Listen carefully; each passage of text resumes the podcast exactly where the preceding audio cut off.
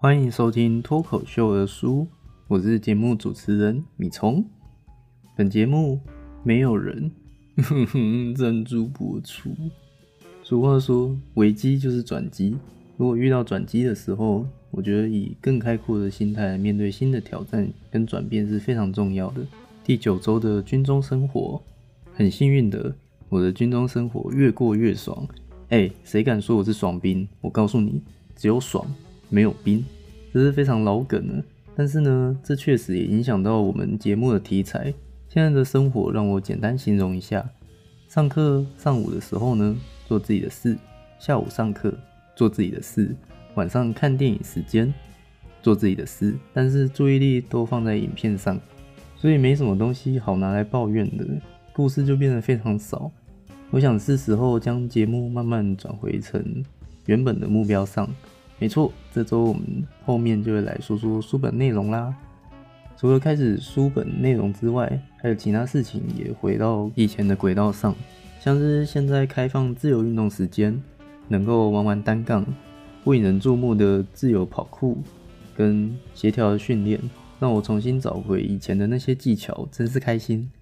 还有子弹笔记整理术，让我实习过程中能够安排好工作跟自学报告的一个实用技巧。现在拿来安排看书时间，还有 podcast 的写稿，哎，不对，是赶稿。在这个第九周的时候，我的稿一样是进度落后一个月以上。所以当你们听到我现在过爽爽的时候，其实我早就爽超过一两个月以上了。这样就不用担心陆军的同学会羡慕、嫉妒、恨来查我水表。哎，说不定他们更爽呢。嗯，他们竟然敢过比我们爽，那我们就开军舰去找你。Engine full ahead。Engine is full ahead, sir. Hard stable. Aye, rather hard stable, sir. Captain, Propito coming from one two three.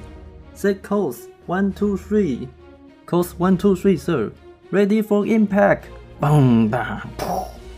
不好意思哦，当兵这几个月以来，就是一直看这些电影，不知不觉就被影响了。现在的生活还可以接受，但是有一些小小的事情，还是想要跟大家分享一下。 在这一周第九周，国防部设下一个奇怪的规定，就是我们必须加强防疫作战。所以现在睡觉的时候，除了以前规定要全程佩戴口罩睡觉之外，现在还加了一条，要与上下邻兵的同学，就是头尾要相反的睡，头对脚，脚对头。这对于我们这种小人国种族的人来说，相反睡其实没差，眼睛闭上甚至还会忘记我到底是睡头还是睡尾。但是对巨人族，就不一样喽，他们很辛苦，床板很小，所以呢，正常睡脚就会伸出去，那反睡以后就变成头会伸出去，悬在那边，加上蚊帐，看起来就跟丝袜套头一样。晚上很常吓到那种日更巡逻的同学。基本上大家都觉得这个政策好像没什么用，因为平常的生活被传染的几率更高。之前讲过，甚至你吃饭都有可能吃到病毒的，睡觉的时候传染性反而还好。除了晚上会偷跑到其他人床上睡觉的同学，那就很有可能会被传染，甚至传染其他的东西，我就不知道是什么东西了。我知道这听起来很假鬼假怪，但他们都自称他们只是纯聊天而已。在写这段评论国防部政策的内容时，我还真的蛮担心会被国防部关注的。但是后来想想，国防部只能遮住画面，Podcast 只有声音没有画面，所以可以很安心的创作。这个礼拜的举光原地介绍了国军的伪装技术，飞弹车和战车在大街小巷伪装成各种平时看得到的，像是货柜车啊、工程原料，甚至垃圾堆，还有甚至市场里面都可以停一台坦克车。如果下次地友使用罗达罗拉达的时候，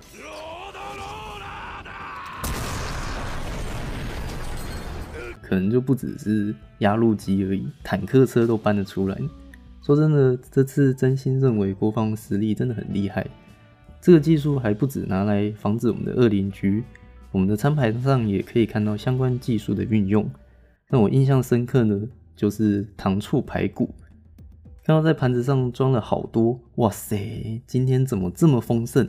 开动的时候，开心的咬下一口，诶，是骨头，应该是我没有咬到肉的部分吧？换个面再咬一口，上面咬一下，下面咬一下。六个面，好吧，全是骨头。下一块，诶，还是一样，吃到最后呢，我总共吃到大概一点五块的肉而已，其他满满的都是骨头。当我心情很不好、很不开心的时候，我看到旁边的同学扛出排骨，就跟开动前一样，一动也不动。我好像蛮幸运的，幸运的还不止这个。这个礼拜五，因为台风来，中午就提早放我回去，赚到十九个小时的假，真的超爽。能提早吃到外面的食物，真棒。下礼拜是不是还有台风要来呢？欢迎来哦！不，我给你钱，你快来。幸福就是来的这么突然，突如其来的假让我少了下午跟晚上的时间可以运用。幸好有先把书看完。这周也是本节目第一次说书的内容，我呢去借了《富爸爸跟穷爸爸》这本书来看。这本书是二二十年前第一刷，但是到现在在成品依然可以看到它在热销排行榜上，只是它的封面有点改变而已。内容到现在二零二零年末来看。太惊人了，你不会觉得它好像跟不上时代？我觉得书本内容呢，很值得拿来思考一下，作为自己人生未来的指标。先不论网络上的对它的评价是如何，它的概念我是觉得可以找一些自己喜欢的或是觉得需要的部分拿来用。书本内容从作者小时候看到同学拥有新的单车，还有漂亮的房子，然后还有开车出去玩，自己呢却被同学取笑是穷孩子。作者，我们就简称他叫小罗吧。大爸爸只跟他说，如果想要那些东西的话，必须自己去赚钱。但是要怎么赚呢？他爸爸也不知道，所以就推卸责任的就说：“你自己想办法吧。”小罗跟班上一样被取笑为穷孩子的麦克，两个人开创了他们的事业，一个非常可爱的事业。他们把邻居的废牙膏收集起来融成硬币，当然这个是犯法的。但是呢，辗转却知道了麦克的爸爸其实是一个很厉害的人物，连麦克自己都不知道。于是两个人就开始向麦爸学习。麦爸就是他所说的富爸爸，那小罗的爸爸就是穷爸爸。但并不是说小罗的爸爸就是真的穷到生活有困难。这里的富跟穷是指具有富人思维和穷人思维。两人最开始呢是到麦爸的杂货店去打工。这个故事令人印象深刻。如果是小罗的话，我应该在这边就被留级了。他们两个人打工的钱非常非常少。做了四周以后，麦爸没有跟他们说任何有关于赚钱的方法，加上低薪，所以他们决定要去跟他要求加薪。麦爸只是希望透过生活体验，让两个小朋友更深刻的理解到，大多数的人是为了钱工作，做的不一定是自己喜欢的事情，只是为了那一份安定的薪水，所以才工作。如果把他们打工的经验持续五十年的话，那就是大多数人这一生在做的事情。现在麦爸把薪水除去，让他们无心的工作，并且去思考对失失去金钱的恐惧心，还有为钱工作的问题等等。他们工作一段时间以后，发现店里的旧漫画书会拿去丢掉，他们把漫画书回收，但是收书的厂商说不得转卖，于是他们就会想到用出租的方式开启他们的租书店事业。吸引附近的小朋友用便宜的价格入场来看漫画，并且雇佣麦可的妹妹来当管理员。小罗跟麦可在店里无心工作的时候呢，租宿店还能为他们带来一笔甚至比有心工作的时候更好的收入。麦爸对他们表现非常满意，所以呢就开始教他们更多的东西。富爸爸教的内容总共分成六课，那第一课就是用作者小罗小时候的故事带出，富人不为钱工作。后面还有提到金钱的陷阱，我在实习的时候有深刻的感受。同事每一个人呢都是月薪十万以上，欲望呢很容易就跟着薪水一起增长，玩具越买越贵，吃的东西也越来越奢侈，加上生活娱乐有限，与世隔绝，会想家等等，更有使用花钱来麻痹自己的倾向，就更别说回到陆地休假期间会想要把平时没有玩到的全部补回来。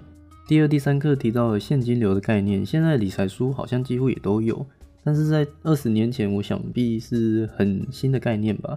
要将金钱呢跟精力放在会持续增长的资产上，让钱滚钱，同时对比一下有钱人跟一般人的使用金钱的差异，为什么会造成富者更富，穷者更穷？第四课提到了美国税收的问题，那美国人的富人是怎么样合法节税？那我想台湾的游戏规则不太一样，所以应该要再去多调查一下相关的资料。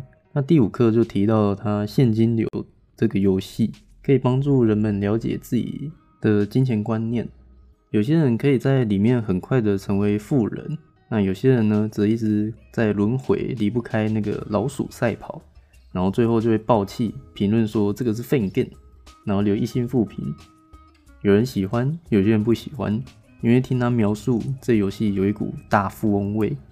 后面再次强调，财商有四样技能，有财务知识，然后投资战略、市场的供需需求，还有法律的问题。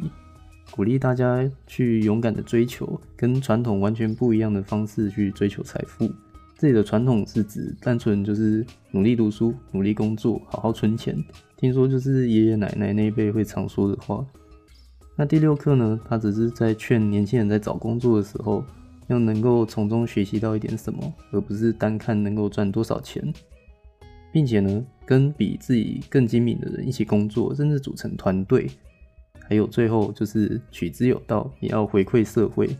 那剩下还有一些小章节，但是内容感觉超级鸡汤。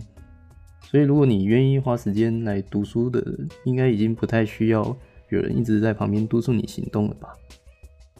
我以前看书常常会发生看一本忘一本的情况，去看了不少读书的方法之后，我有找到几个不错的方法来跟大家分享一下。可以拿笔记本把十个你觉得最重要的重点写下来。如果你读了一大堆却没有办法全部留下来的话，那也是白费时间。那倒不如就掌握几个重点，并且把它写下来，之后呢会比较好回顾。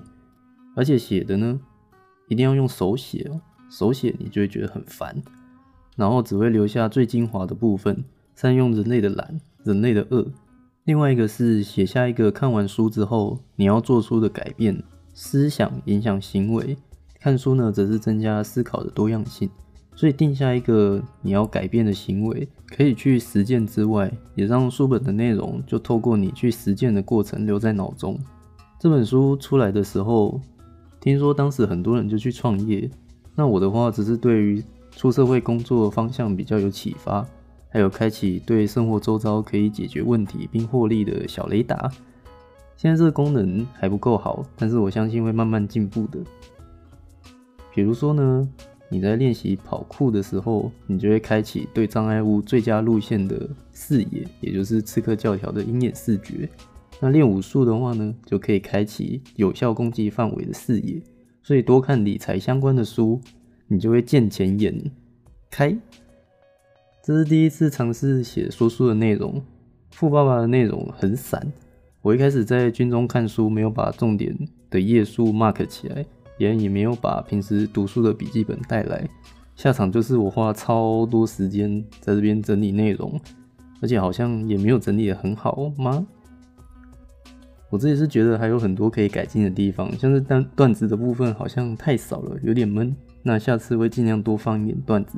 那感谢身边朋友还有听众的回馈。在第二阶段的生活，渐渐比较少有那种很强硬的仪式的行为。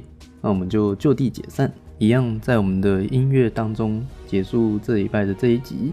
那二零二零就要说再见了，大家新年快乐哦！我们二零二一年见，拜拜。